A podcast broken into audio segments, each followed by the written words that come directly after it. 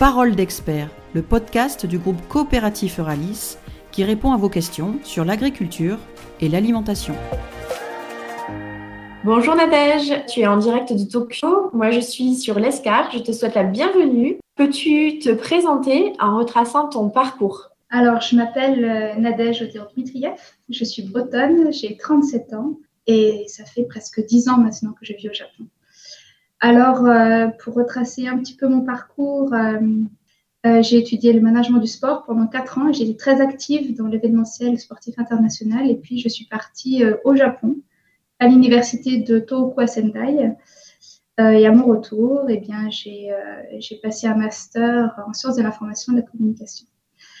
Alors après l'événementiel, j'ai travaillé euh, à Cologne, au musée de l'Olympisme. Et à la suite de cette expérience, je suis partie au Japon avec mon mari, où j'ai rejoint l'équipe Rouget à Tokyo. Quelles sont tes principales missions?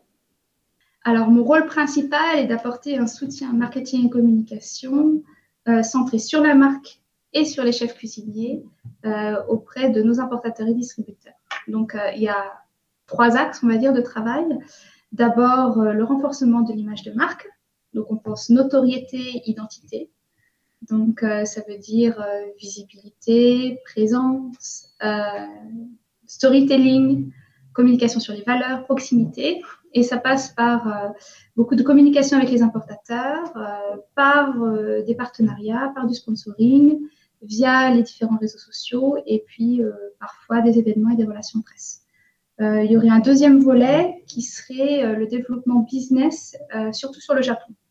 Donc, il faut comprendre potentiels nouveaux produits, nouveaux canaux de distribution, nouveaux segments marché.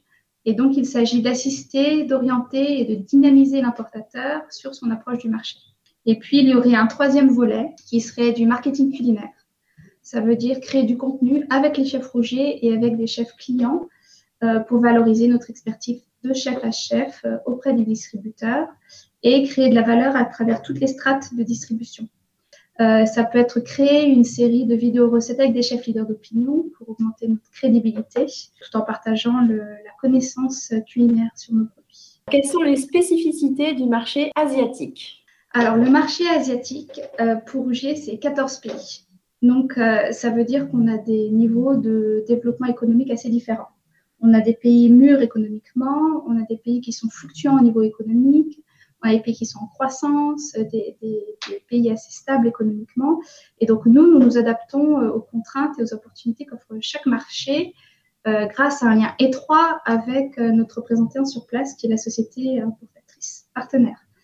Alors, dans l'ensemble, si on veut généraliser un petit peu, on a un marché asiatique qui a pour caractéristique une tendance une émergence euh, assez précoce de tendance par rapport euh, au marché français. on a quand même une cuisine française qui est souvent bien installée et une cuisine japonaise qui est très valorisée. Par contre, le travail de pénétration du marché et d'évolution des usages est très lente et fastidieuse. c'est un travail qui est intrinsèquement lié à des cultures différentes qui peuvent être très marquées. Et il faut savoir que le marché grand export est toujours impacté par euh, les périodes d'influenza aviaire. Et pour vous donner un exemple assez concret, on a le Japon qui est notre marché principal, qui est économiquement très stable, avec un marché de la gastronomie euh, mature, très développé.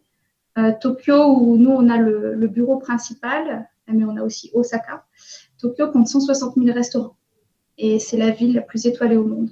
Et c'est une des raisons pour laquelle l'exigence de qualité y est très, très élevée. Sur quel projet travailles-tu actuellement?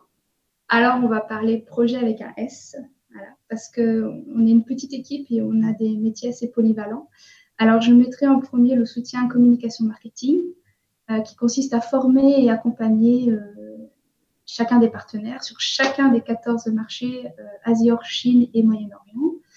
Euh, les former sur la marque, sur l'expression de la marque, en adaptant aux gammes de produits, aux spécificités du marché, en créant des supports de, formation, en travaillant ensemble sur euh, des supports de communication et en échangeant sur euh, différents contenus.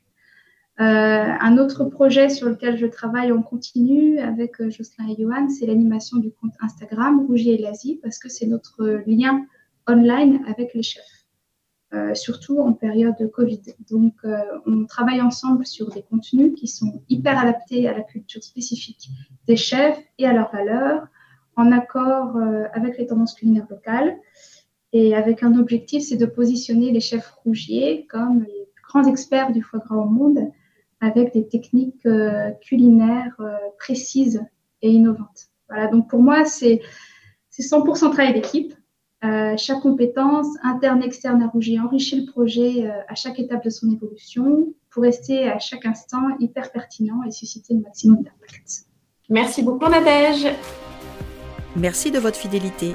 Vous pouvez nous réécouter ou écouter d'autres épisodes sur toutes les bonnes plateformes de podcast, notamment Spotify, Apple Podcast et Google Podcast.